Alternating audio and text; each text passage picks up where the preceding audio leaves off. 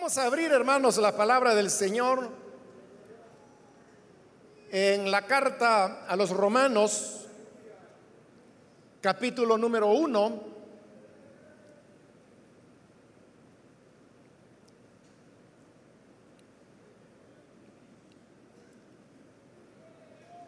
Estamos comenzando apenas el estudio de la carta a los romanos y en la última oportunidad leímos los primeros versículos de este capítulo 1 que constituye el saludo inicial de la carta. Pero por cuestiones de tiempo no logramos completar todo lo que leímos, de manera que vamos a leer los versículos que quedaron pendientes para poderlos cubrir el día de hoy. Leamos entonces en Romanos capítulo 1, del versículo número 5 en adelante, que nos dice, por medio de él y en honor a su nombre, recibimos el don apostólico para persuadir a todas las naciones que obedezcan a la fe. Entre ellas están incluidos también ustedes, a quienes Jesucristo ha llamado les escribo a todos ustedes, los amados de Dios que están en Roma, que han sido llamados a ser santos. Que Dios nuestro Padre y el Señor Jesucristo les concedan gracia y paz. Amén. Hasta ahí dejamos la lectura, hermanos. Pueden tomar sus asientos, por favor.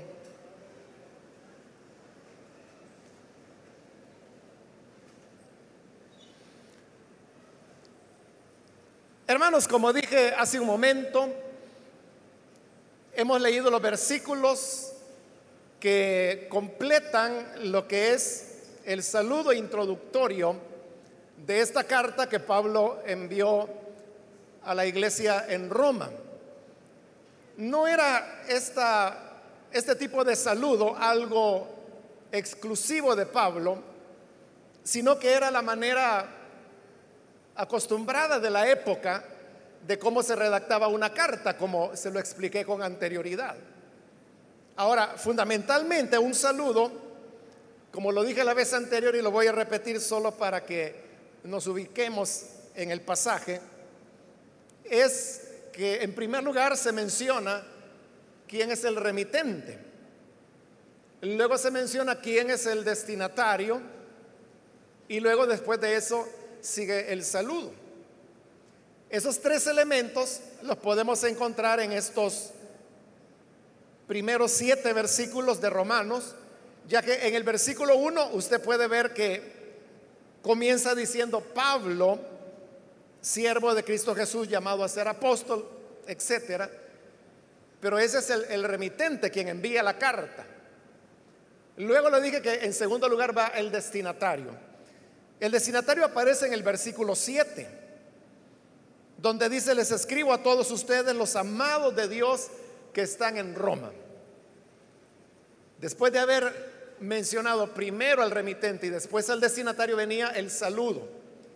Y el saludo lo encontramos aquí en la segunda parte del versículo 7, donde dice que Dios nuestro Padre y el Señor Jesucristo les concedan gracia y paz. Ahora, si usted nota estos tres elementos, perfectamente hubieran cabido dentro de un versículo. Y sin embargo, Pablo emplea siete versículos para poder dar este saludo. Y por eso es que también la vez anterior le comenté que desde el versículo 1 hasta el versículo 7, lo que Pablo dictó fue una sola, car una sola frase. Es decir, no hay ningún punto. Igual que como lo podemos encontrar en la versión Reina Valera, que si usted la tiene ahí, usted puede ver que desde el versículo 1 no hay ningún punto, sino que hasta el final del versículo 7. Es decir, que los siete versículos son todos una sola frase. Ahora, en el caso de la NBI, introduce otros puntos, porque como le he explicado, el propósito de la NBI, o, o más bien el sentido de la traducción de la NBI es diferente al de la Reina Valera. La Reina Valera lo que busca es el literalismo, que es ir traduciendo palabra por palabra lo que en los idiomas originales decía, aunque al traducir de esa manera no tenga sentido en español. Pero ese era el criterio que utilizó, utilizó Casiodoro de Reina y que se utilizó también por varios siglos en este tema de las traducciones. Pero en el caso de la NBI y las traducciones que se hacen actualmente, ya no utilizan el criterio literalista, precisamente por lo que le acabo de decir. Y es de que por tratar de buscar ese literalismo, uno puede introducir confusión o dificultades para que la gente entienda las cosas hoy en día. Porque la manera como nosotros expresamos las cosas en el idioma que sea, en nuestro caso pues es una especie de español el que hablamos, Entonces nosotros tenemos nuestras maneras de expresar las ideas, los pensamientos. Y hay cosas, hermanos, que si alguien que no hablara eh, español nos lo oyera decir, para ellos no tendría sentido. Le pongo un ejemplo que para, que para usted no va a haber problema en entenderlo, porque estamos acostumbrados a ello. Pero si yo dijera, vea, esa lámpara está a la par de la otra. Usted entiende lo que yo le acabo de decir. Esa lámpara está a la par de la otra. ¿Entiende eso? Exacto, porque así es como los salvadoreños hablamos el español. Pero esa expresión no la entienden otras personas, incluso que hablan español, porque es una expresión muy regional nuestra. Porque esa no es la manera correcta de decirlo. O sea, para nosotros es correcto porque lo entendemos y todos ustedes me dijeron que entienden qué quiero decir, la lámpara está a la par de la otra. Pero lo que ocurre es que la palabra par, usted sabe que lo que significa es algo que es doble, ¿no? Entonces uno puede hablar, por ejemplo, de un par de zapatos, un par de calcetines. Eso es lo que significa la palabra par. Entonces si yo digo, la lámpara está a la par de la otra, es un disparate lo que estoy diciendo. Eso no tiene sentido la lámpara está a la par, pero par de qué? De guantes, de tijeras, de calcetines, de zapatos, de la otra. La lámpara está a la par de la otra. Eso no hay quien se lo entienda. Nosotros lo entendemos perfectamente. Ahora, si un estadounidense aprendiera español o cualquier otra persona que aprendiera español, sea cual sea su idioma materno, y encuentra esta expresión, la lámpara está a la par de la otra, no la va a entender. Pero ¿qué ocurriría si predicando yo dijera esa expresión, la lámpara está a la par de la otra? El que está traduciendo, ¿cómo lo traduciría? Si lo traduce así literalmente, y ese es el literalismo, nadie entendería. Y en ese momento estoy pensando en los hermanos no oyentes que están ahí arriba, que no sé cómo está haciendo el hermano para traducirles en lo que estoy diciendo. la manera correcta de decirlo es, la lámpara está al lado de la otra. Ese es, español estándar. Eso lo entendería un estadounidense que aprende español. La lámpara está al lado de la otra. Eso sí lo entiendo. Pero a la par. O le cuento otra historia. Un hermano fue a otro país. Y entonces él andaba caminando por la calle cuando vio que un hombre estaba golpeando a una mujer. Entonces él se asustó, pero cerca estaban unos policías. Entonces él fue rápido donde los policías y le dijo, mire, ahí hay un hombre que le está pegando a la mujer. ¿Usted entiende lo que yo acabo de decir? Ahí hay un hombre pegándole a la mujer. ¿Lo entiende? Claro, nosotros lo entendemos. Pero ¿sabe qué pasó con los policías? Hablando español, ellos hablaban español también. Que, que el hombre, ¿qué le dice? Le está pegando a la mujer. Le está pegando. Sí, le está pegando. Pero apúrense. Que nos apuremos a qué? Que el hombre le está pegando a la mujer. ¿Y qué quiere decir?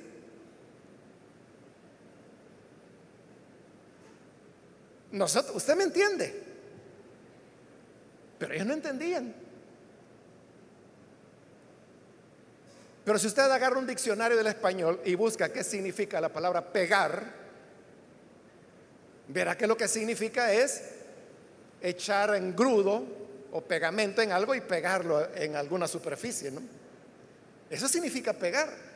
El hombre le está pegando a la mujer, le está pegando cinta adhesiva, calcamonías, que le está pegando, o sea, no le entendían los policías. como él veía que no le entendían, Finalmente cayó en la cuenta del error que estaba cometiendo. Y le dijo, el hombre está golpeando a la mujer. ¿A dónde? ¿A dónde? Y ya fueron los policías. Cuando le dijo correctamente, el hombre está golpeando a la mujer. Eso es diferente. Pero como nosotros decimos pegar, pero pegar es eso, ¿no? Pegar con pegamento, con cinta adhesiva. Eso es pegar en español. Bueno, entonces ahí tiene usted un ejemplo, ¿no? Como cuando el literalismo, si esas expresiones que utilizamos nosotros, los salvadoreños, y que las entendemos los salvadoreños, se tradujeran literalmente, nadie entendería esa traducción. Eso es lo que ocurre con la Reina Valera. O sea, la gente cree que por el literalismo es más fiel. No es así. Ese literalismo puede introducir confusión y no entender, hacernos difíciles. Le pongo un ejemplo de la Reina Valera para que vea.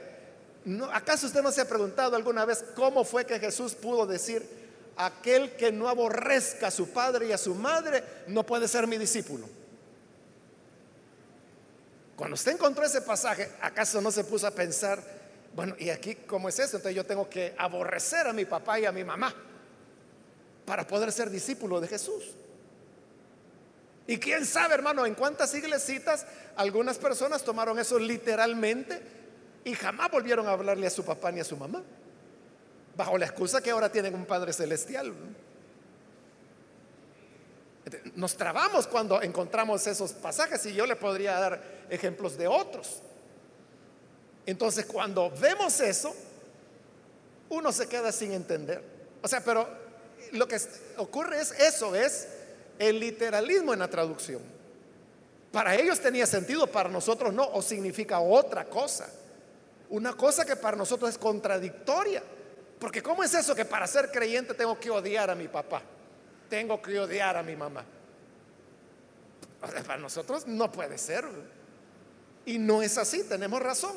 Lo que pasa es que el literalismo en la traducción es el que nos está afectando. Entonces, la, NBI y otras traducciones, y desde hace ya como unos 100 años, las traducciones ahora se hacen no utilizando el literalismo, sino que utilizando lo que se llama la traducción dinámica. La traducción dinámica significa colocar en la manera como nosotros hablamos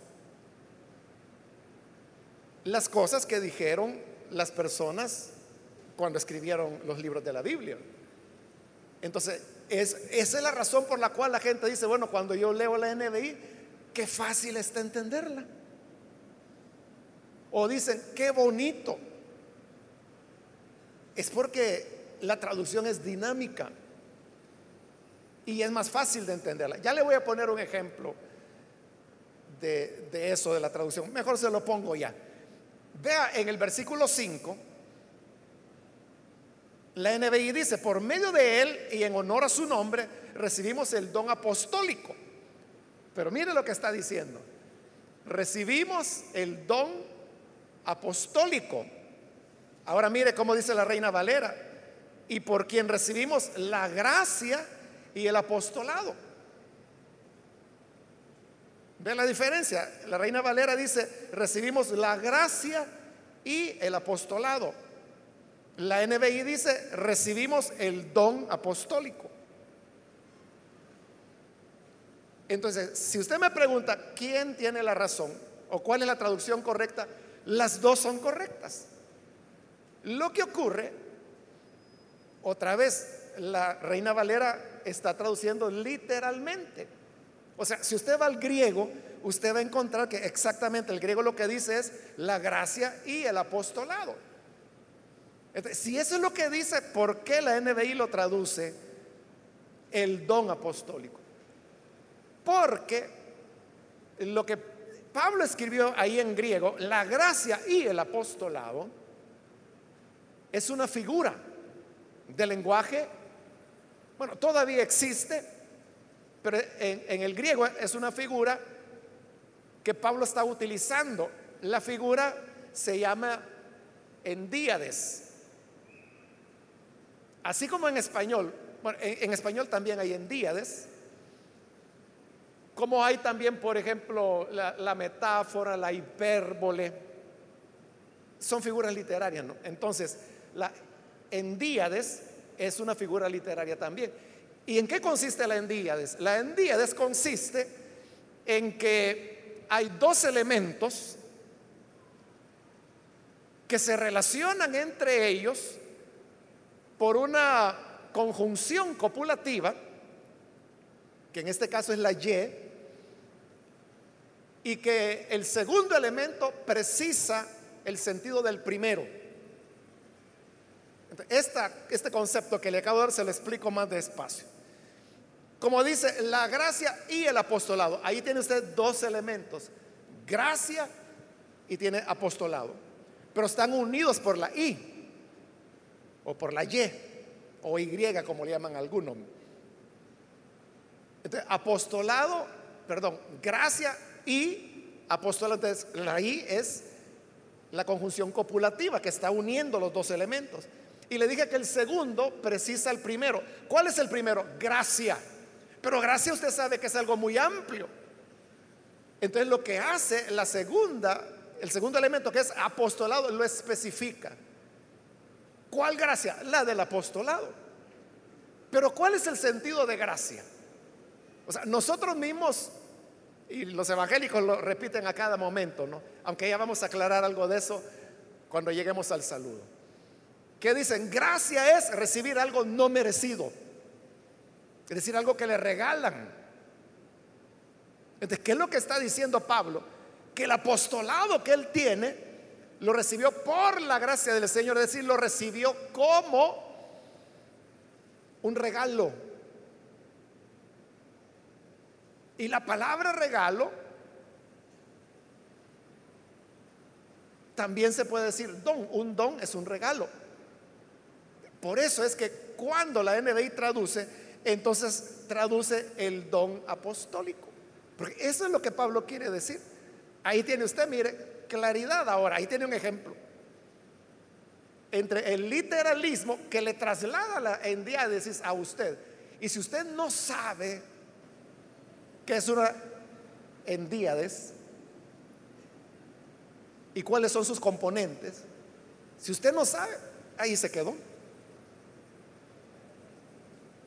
Entonces, lo que hace la NBI al traducir es que le saca el sentido al endíades y nos lo da regalado ya de una vez. Y por eso de una vez dice el don apostólico. Eso es lo que Pablo quiso decir.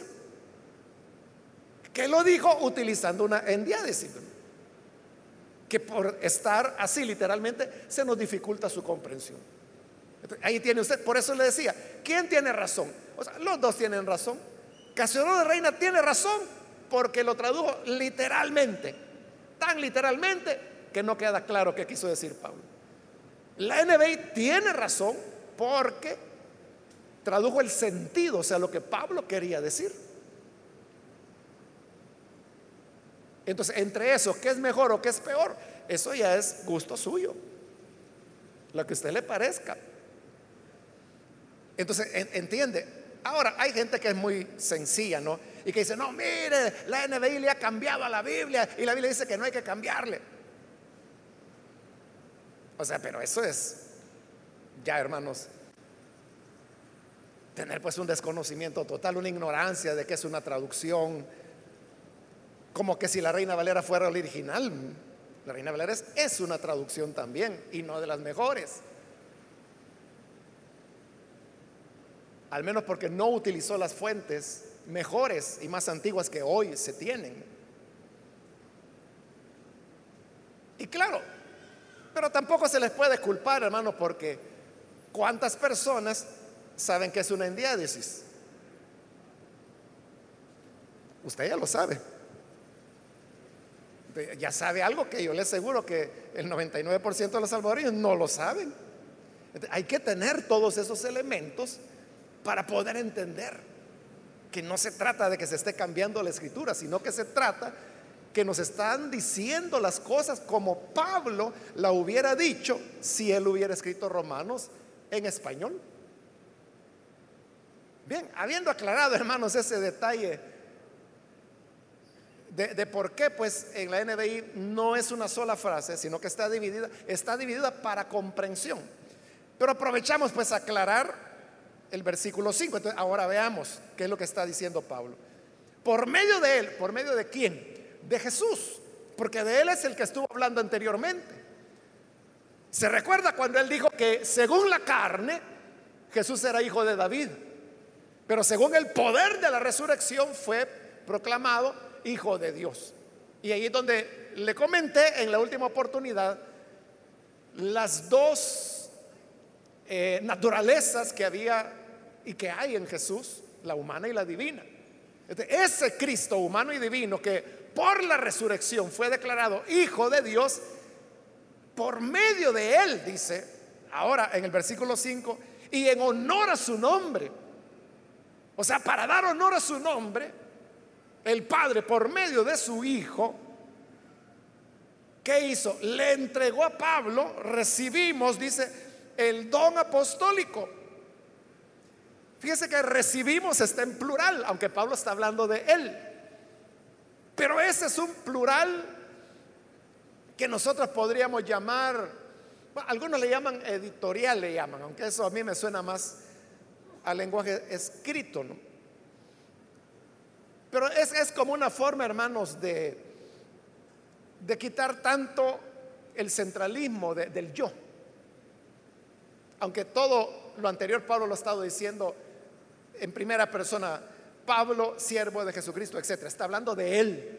Pero como que ya habló mucho de él y entonces él ya no quiere decir por medio de él recibí el don apostólico sino que lo suaviza diciendo, recibimos. E, ¿Entiende? Eso suaviza. O sea, porque no es lo mismo, hermano, que yo diga, yo oro a Dios, a que yo diga, oramos a Dios. Hay diferencia, ¿no? Cuando yo digo yo oro, estoy enfatizando yo, ¿verdad? Yo lo hago, usted no. Pero si digo oramos, entonces usted es partícipe de lo que yo estoy diciendo. Y por lo tanto ya no estoy centrándome en mí, sino que lo estoy hablando como una colectividad. Eso es lo que Pablo está haciendo acá. Por eso dice recibimos, aunque realmente se está refiriendo a él.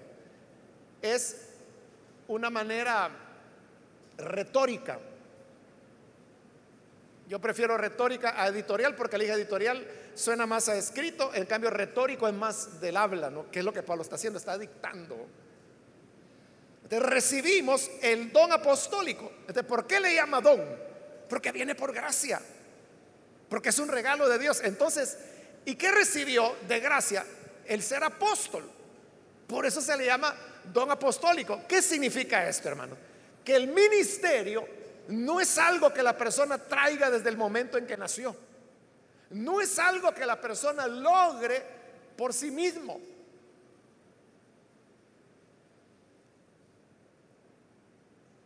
Uno no puede hacer un ministro, uno no puede hacer un pastor, no puede hacer un apóstol, no puede hacer un profeta, no puede hacer un evangelista, no puede hacer un maestro, sino que todo es algo que Dios da. Los ministerios son un regalo por gracia que el Señor da. No es, hermanos, que el ministro sea alguien que es más santo, más merecedor, más puro o un cristiano superior. No, nada de eso. El ministro es simplemente un, humano como cualquiera que recibió un regalo. Y el regalo es, en este caso, el ser apóstol. Por eso le llama el don apostólico, es decir, el regalo apostólico. Y el regalo porque no hubo merecimiento de él.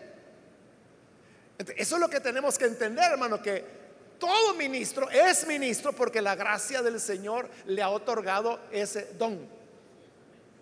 Así como hay don apostólico, hay don pastoral, hay don evangelista, evangelístico, que sería el del evangelista, ¿no?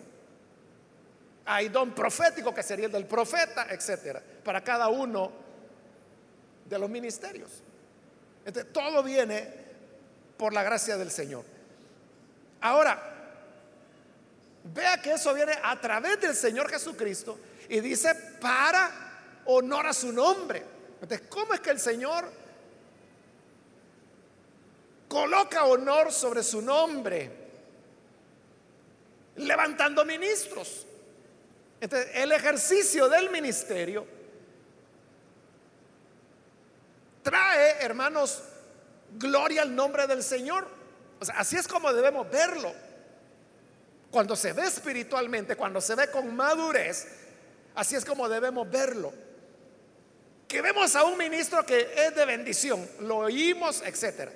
Entonces, lo que debemos decir es, bendito sea Dios por esta persona, por este ministerio por este hombre, por este ministro que Dios ha levantado. Es darle la gloria a Él, porque dice que por medio de Él y por honor a su nombre, Él entregó los dones, en este caso el don apostólico a Pablo. No tenemos que ser carnales, como eran los corintios, que estaban ahí, ¿quién era mejor predicador? Si Apolos, si Pedro, si Pablo, y estaban peleándose entre ellos. Y Pablo les dijo, oigan, ustedes son carnales, les dice. Porque ¿qué es Pablo? ¿Qué es Apolos? ¿Qué es Pedro? Simplemente servidores. Servidores de ustedes. La obra no es nuestra. ¿Alguno de ustedes fue bautizado en mi nombre? Pregunta Pablo. ¿O fue Pablo crucificado por ustedes? Uno es el que siembra otro es el que riega. Pero el crecimiento lo da Dios. A Él tiene que ser la gloria. Por eso le digo, eso es verlo carnalmente. Cuando la gente dice, ah, no, es que este predicador, este sí que es una maravilla, este sí que de verdad me gusta. O sea, no es para eso, sino que es para darle honor al nombre del Hijo de Dios.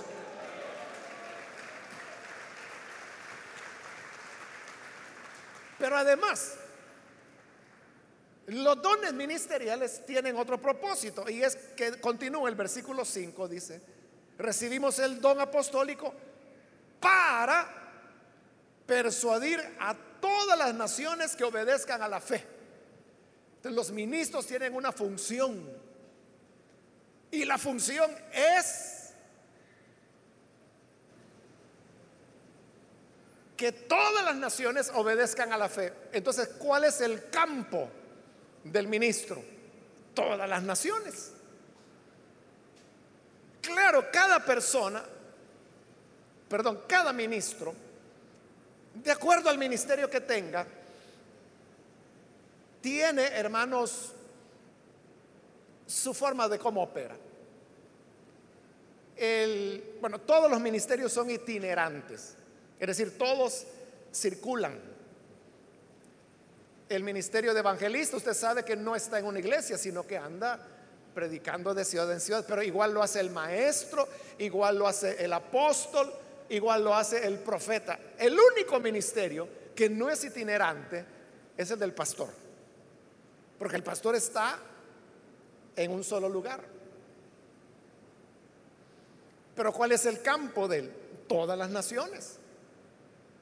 Por eso es que el que es ministro en El Salvador será ministro en Nicaragua y será ministro en Paraguay y será ministro en Alaska y será ministro donde quiera que vaya. Entonces, ¿cuál es el campo o a quién se debe? Se lo voy a poner así. ¿A quién se debe el ministro? A todas las naciones. Pablo dice, Dios me dio el don apostólico para que todas las naciones obedezcan a la fe.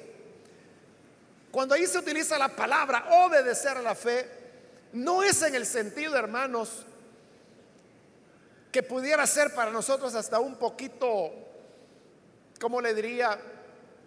Como de obligación, ¿verdad? Porque obedecer es que, aunque no quiera, tiene que hacerlo. O sea, no es en ese sentido, es lo que obedecer a la fe lo que quiere decir es que la fe cuando es auténtica nos hace adquirir un compromiso con esa fe. Esa es la palabra, compromiso. Todo aquel que oye el Evangelio, cree en Jesús, adquiere un compromiso con esa fe, es decir, con el Hijo de Dios. Y cuando asume ese compromiso, está obedeciendo a la fe, porque la fe es lo que nos pide, que tengamos un compromiso. Y ya vamos a ver cuál es el compromiso. Versículo 6. Entre ellas, como está hablando de todas las naciones, dice, entre ellas están incluidos también ustedes. ¿Quién ustedes? Los romanos. Porque los romanos podrían preguntarse, ¿y Pablo qué, quiere venir a hacer acá a Roma? Nunca había estado Pablo ahí. ¿Qué quiere venir a hacer acá? Ah, dice Pablo, lo que pasa es que el Señor me entregó el don apostólico para predicar a todas las naciones. Y romanos, ustedes son parte de las naciones. Entre esas naciones están ustedes, así que ahí voy también. O sea, esa es la explicación. O sea, ¿por qué anda tan lejos? Y no solamente el plan era llegar a Roma, sino que el plan era llegar a Roma, bendecirles a ellos, pero eso era como un trampolín para luego ir hasta España, mucho más lejos todavía. Que en esa época, en el siglo primero, España era algo así como una tierra muy lejana, mítica, que muy pocas personas sabían qué había allí. Porque era muy lejos, casi nadie iba allí. la visión de Pablo es extensísima. Pero entonces, ¿por qué? O sea, ¿qué anda haciendo por ahí? ¿Por qué no se quedó allá en Jerusalén? Porque este don que recibí es para todas las naciones y ustedes están entre esas naciones hoy ya pasó a hablar de ellos. Y aquí viene ya la segunda parte de la introducción que es el remitente, que son los romanos. En el versículo 7 lo dice bien claro, les escribo a todos ustedes los amados de Dios que están en Roma. Ellos son los destinatarios. Pero vea, antes de tocar ese versículo 7, quiero hacerle ver que Pablo le adjudica tres características a los romanos. Bueno, antes quiero decirle que él está hablando ahí de, todas las naciones, se está refiriendo a los gentiles, entre las cuales están ustedes. Por eso yo le dije en la introducción, cuando hicimos la introducción a Romanos, yo le dije que hay momentos en la carta cuando Pablo habla o se dirige a gentiles y por ratos se dirige a judíos, luego a gentiles, luego a judíos, y así. O sea, la carta es para ambos, pero en este momento está dirigiéndose a los gentiles de Roma. Más adelante, por ahí por el capítulo 2, vamos a ver cómo él se dirige ya a los judíos. Ahora, cuando Pablo se presentó, también él habló de tres características de él. Se las voy a recordar, él dijo, Pablo, siervo, esa es la número uno, se presentó como siervo. Luego como apóstol, esa es la número dos. Y luego la número tres, apartado. Y le expliqué qué significaba eso de siervo, de apóstol y de apartado. Incluso mencionamos cuándo es que él fue apartado. Entonces, como él mencionó tres cosas de él, ahora mencionará tres cosas de los destinatarios, es decir, de los romanos. La primera la encontramos al final del versículo 6, donde dice, a quienes Jesucristo ha llamado. Entre los romanos, número uno, son llamados. En el versículo 7 les escribo a todos ustedes los amados de Dios. Esa es la segunda característica.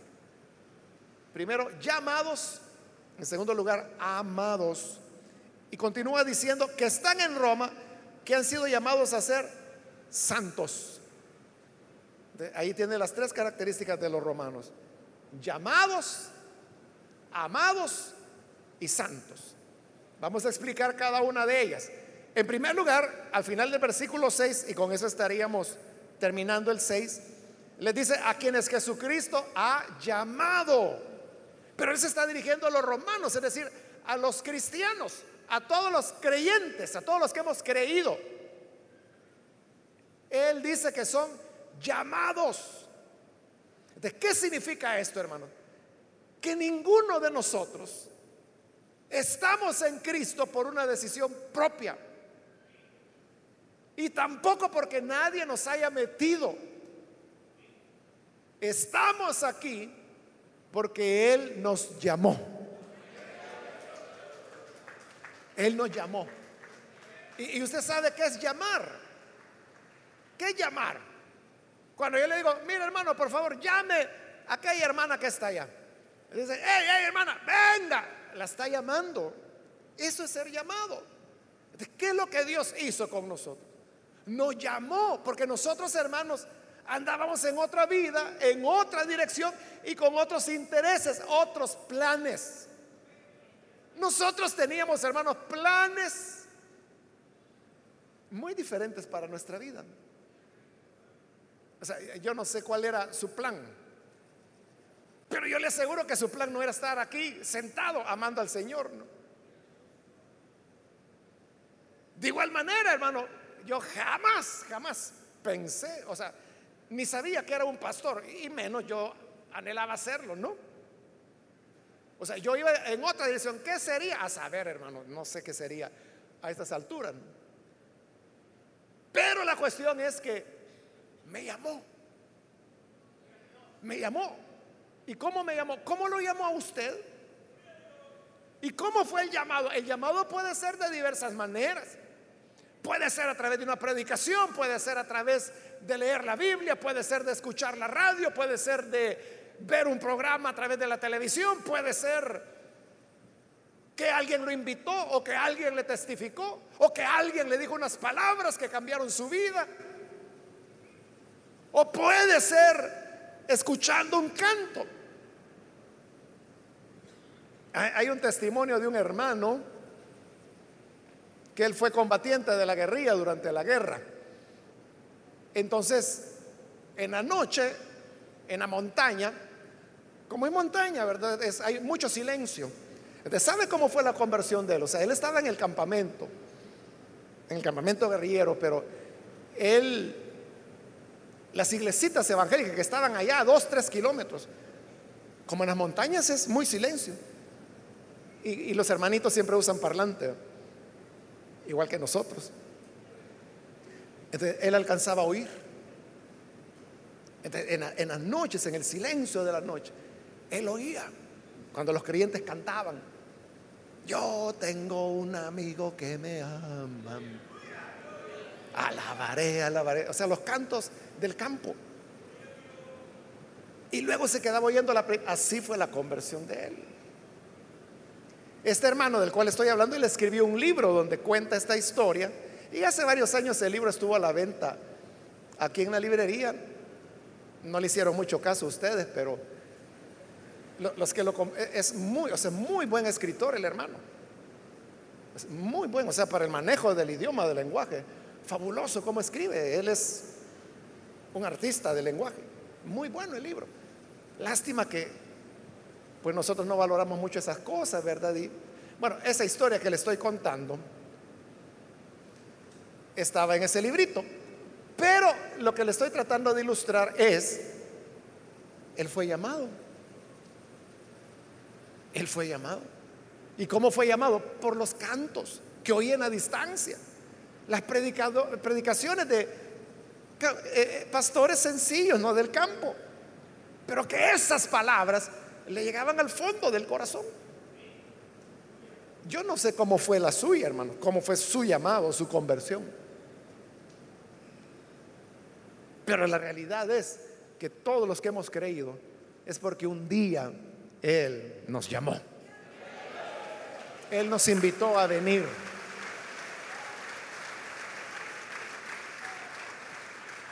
Y si alguien piensa que no ha sido llamado, dice, no, yo estoy aquí porque desde niño mi mamá me traía, pero que yo me haya sentido llamado, no, yo vengo porque es costumbre. Tengo 20 años de venir acá porque desde el vientre de mi madre ya me traían. Si este es tu caso y nunca has sentido que Dios te llama, hoy puede ser la noche cuando a través de estas palabras el Señor te está llamando para que vengas a ser hijo o hija de Él. Amén. Hoy sí pasamos al versículo 7. Les escribo a todos ustedes los amados de Dios. Esa es la segunda característica. Amados, Dios ama a los que Él llamó. El amor de Dios es diferente a la bondad de Dios. Dios es bondadoso o bueno con toda su creación. Por eso es que el Señor Jesús dijo que debíamos ser bondadosos como nuestro Padre, dice, que es bueno y hace salir su sol sobre buenos y sobre malos. La lluvia viene, hermanos, sobre creyentes y sobre satanistas. Entonces Dios bendice al bueno y al malo por su bondad. Porque Él es bueno, es tan bueno que hasta el blasfemo le da el aire para que pueda seguir blasfemando. Pero el amor de Dios, el amor es ya más específico. El amor ya es algo, hermanos, especial. Y esa es la palabra correcta, especial, porque ya no es común, ya no es para todos, para buenos y para malos, sino que el Señor a quien ama es a esos a quienes Él llamará. Por eso los llama, porque los ama. Eh, ¿Por qué es un amor especial? Porque ese es el amor que trae la redención, que trae el perdón de pecados. Porque de tal manera amó Dios al mundo, es decir, a todas las naciones, que dio a su Hijo para que todo aquel que en él crea no se pierda, mas tenga vida eterna el amor de Dios se manifiesta en enviar a su Hijo. O como lo dice Efesios capítulo 5, hablando del tema del matrimonio, dice, maridos, amad a vuestras mujeres, así como Cristo amó a su iglesia y se entregó a sí mismo por ella. El amor de Dios no es un amor, hermanos, de piropos, de flores, de que está linda la mañana. O sea, no, sino que es un amor que se traduce en acción. ¿Cuál acción? Se entregó a sí mismo por ella. Se entregó por los que él ama. Por eso es que somos amados. El amor de Dios es inagotable. El amor de Dios se ha mostrado para nosotros, hermanos, de una manera espectacular. ¿Entiende? Dios le ama. Le ama de una manera que no podemos concebirla, porque es el más grande amor que puede existir.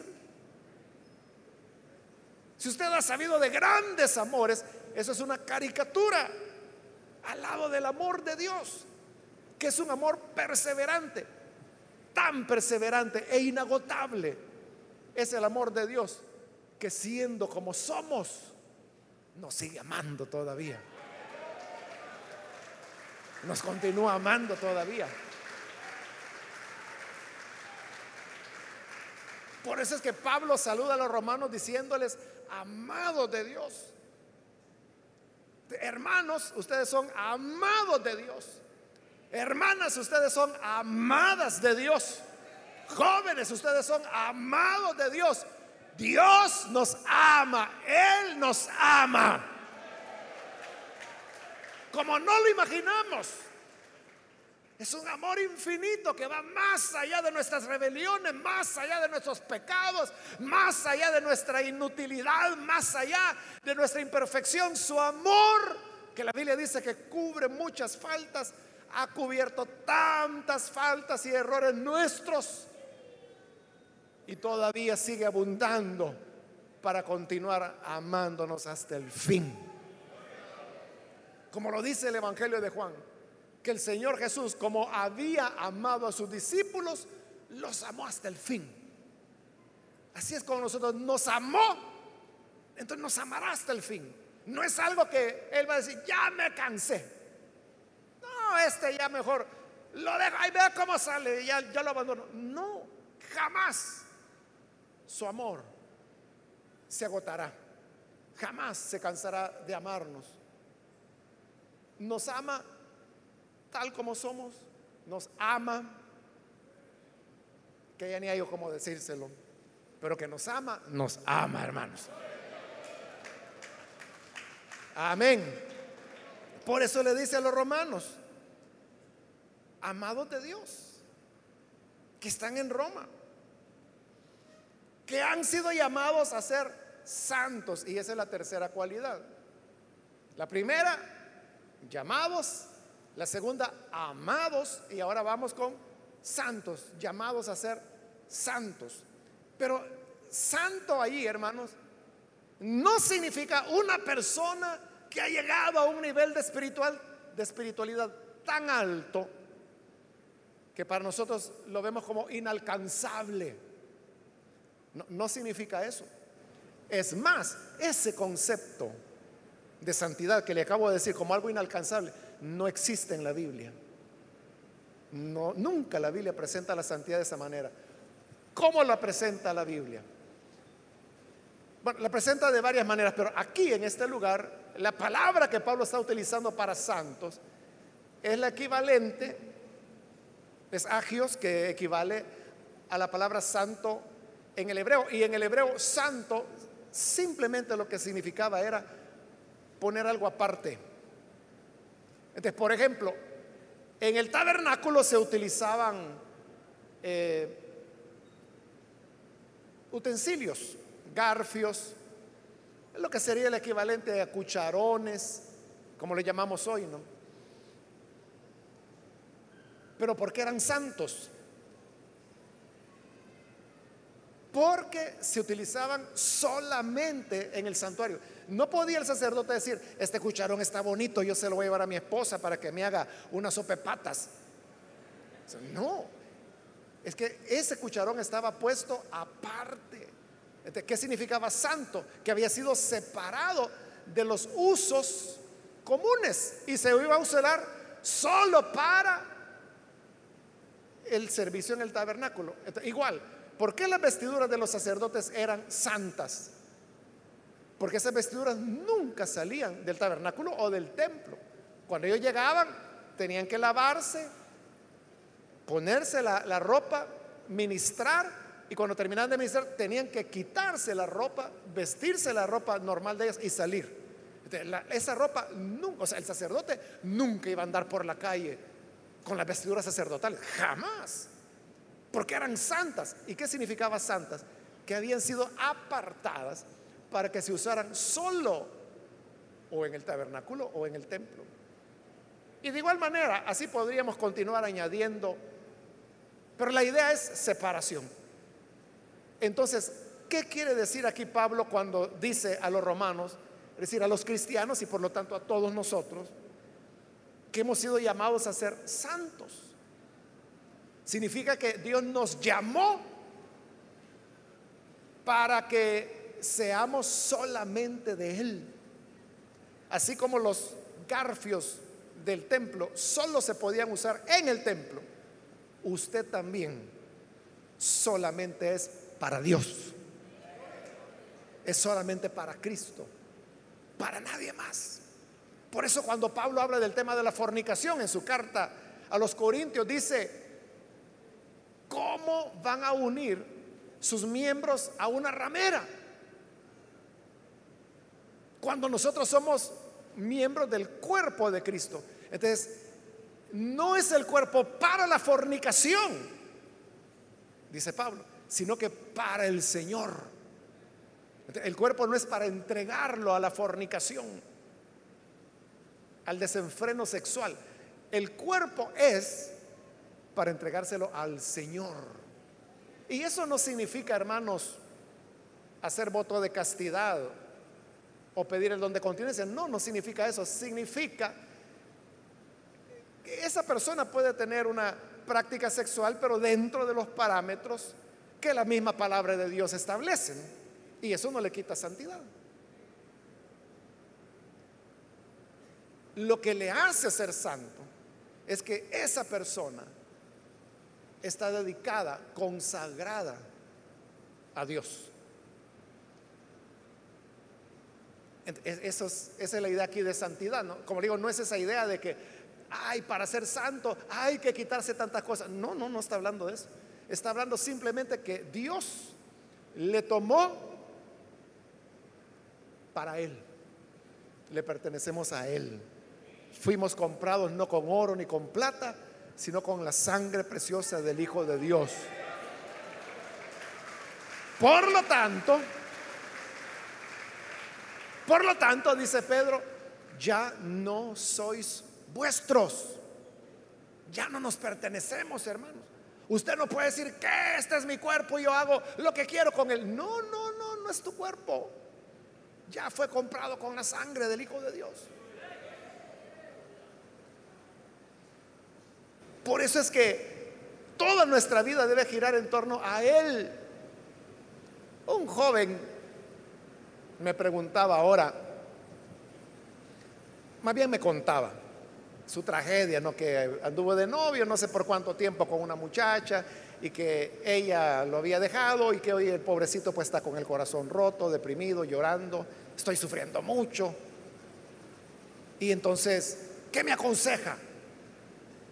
Entonces yo solo le hice una pregunta. ¿Le preguntaste a Dios si era su voluntad que hicieras este noviazgo? Sí, en ayuno y en oración, me dijo él. Ah, bueno, y entonces, ¿y qué te dijo? Pues no sé si me contestó, me dice. Por rato me dice, yo creo que me decía que sí. Pero como las circunstancias se dieron, yo entendí que era que sí, me dijo. Ay Dios, le dije. Cuando se trate de un hombre, de una mujer, las circunstancias siempre se van a dar. Siempre. Entonces es bastante tonto pensar que porque las circunstancias se dieron, es la voluntad de Dios. Entonces le dije, no, Dios no te respondió. Te metiste en algo sin preguntarle a Él. ¿Y ahora qué hago? Me dice, para este dolor que siento, para este sufrimiento. Aguantarte, le dije. Porque esa es la consecuencia. Esa es la consecuencia de hacer las cosas incorrectamente. Y la próxima vez, le dije, debes preguntarle a Dios y esperar la respuesta antes de hacerte novio de nadie. ¿Por qué? Porque no somos nuestros, le pertenecemos a Él. Entonces, Mire, la gente puede decir, ¿y entonces qué? ¿No tengo yo derecho a andar con quien yo quiera andar? No, no porque ya no eres tuyo. Ya no eres absoluto, como dicen las señoras, las madres, las abuelitas. No somos absolutos. Que es otra expresión salvadoreña que solo nosotros la entendemos. Le pertenecemos a Él. Hoy tenemos que pedirle permiso. Permiso incluso. Es tu voluntad o no que yo ande con esta persona. Bien, eso es los creyentes en Roma y consecuentemente todos nosotros también. Llamados, amados y santos. Y ahora sí viene el saludo. Al fin, ¿verdad? Que Dios nuestro Padre y el Señor Jesucristo les concedan gracia y paz. Ese saludo de gracia y paz no existe en ninguna otra correspondencia en el siglo primero. Y se han encontrado miles de cartas, por eso es que se sabe cómo era el formato de redacción de las cartas. Y en ninguna se saluda diciendo gracia y paz. Los griegos utilizaban la palabra gracia para saludar. Y usted sabe que gracia es una palabra que tiene muchos significados. Eso es lo que en español se llama una palabra polisémica, es decir, que tiene muchos significados. Entonces, gracia puede significar muchas cosas, pero los romanos, perdón, los griegos lo utilizaban en el sentido de gozo, de alegría, de cuando decían, fulano de tal, a mi querido padre Flavio, gracia. Entonces lo que le decían es que seas feliz, que tengas mucha dicha usaban la palabra gracia en ese sentido. Pero Pablo aquí la está utilizando en su sentido más amplio. ¿Y qué significa gracia? Hace un rato yo le dije que la mayor parte de evangélicos se la pasan repitiendo que gracia significa recibir algo inmerecido. Y eso es cierto, pero ese es uno de muchos significados. Gracia, que es la palabra caris en griego, significa regalo, significa don, significa hermosura, significa belleza, significa alegría, como la usaban los griegos, significa hermoso, significa amable. Entonces, gracia, hermanos, es una palabra que aquí Pablo la está usando por primera vez y la va a usar mucho en esta carta, porque ese es el tema de la carta, la gracia. De la gracia es todas esas bendiciones que Dios nos quiere dar, aunque no las merecemos. Y luego, y paz, gracia y paz, paz. En griego es Irene y corresponde al hebreo shalom. Y shalom en el hebreo también es una palabra polisémica y que significa plenitud, llenura, felicidad, salud, Paz, como lo entendemos también nosotros, eh, prosperidad, fuerzas, todas esas ideas y más engloba la palabra shalom. Entonces Pablo está uniendo los dos saludos. El saludo griego, gracia, y el saludo judío, shalom.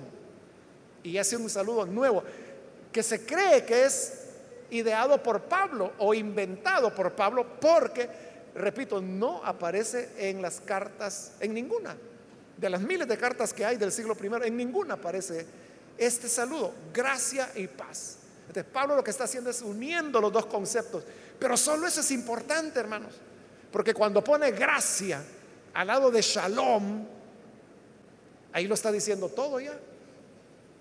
Está diciendo que gracia equivale al shalom de Dios. Y ese es el tema que él va a desarrollar. El tema de la gracia. Por eso es que en el saludo mismo ya lo pone lado a lado con shalom.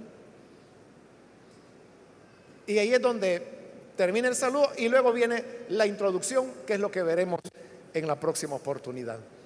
Pero hermanos, aquí hay varias cosas que hemos aprendido, ¿verdad? Comenzamos hablando desde traducciones de la Biblia. Comenzamos hablando, hermanos, de lo que era la endíadis. Y hemos terminado hablando de la gracia y el shalom de Dios. Pero cualquier hermano de todas estas enseñanzas que hemos dado, que le haya pegado a usted, llévesela en su corazón y asimílela. Amén.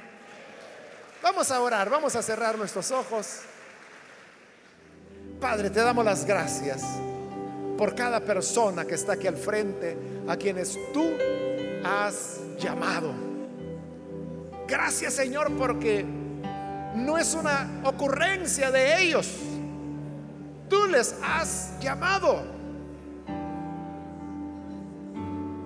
Y les has llamado porque les amas.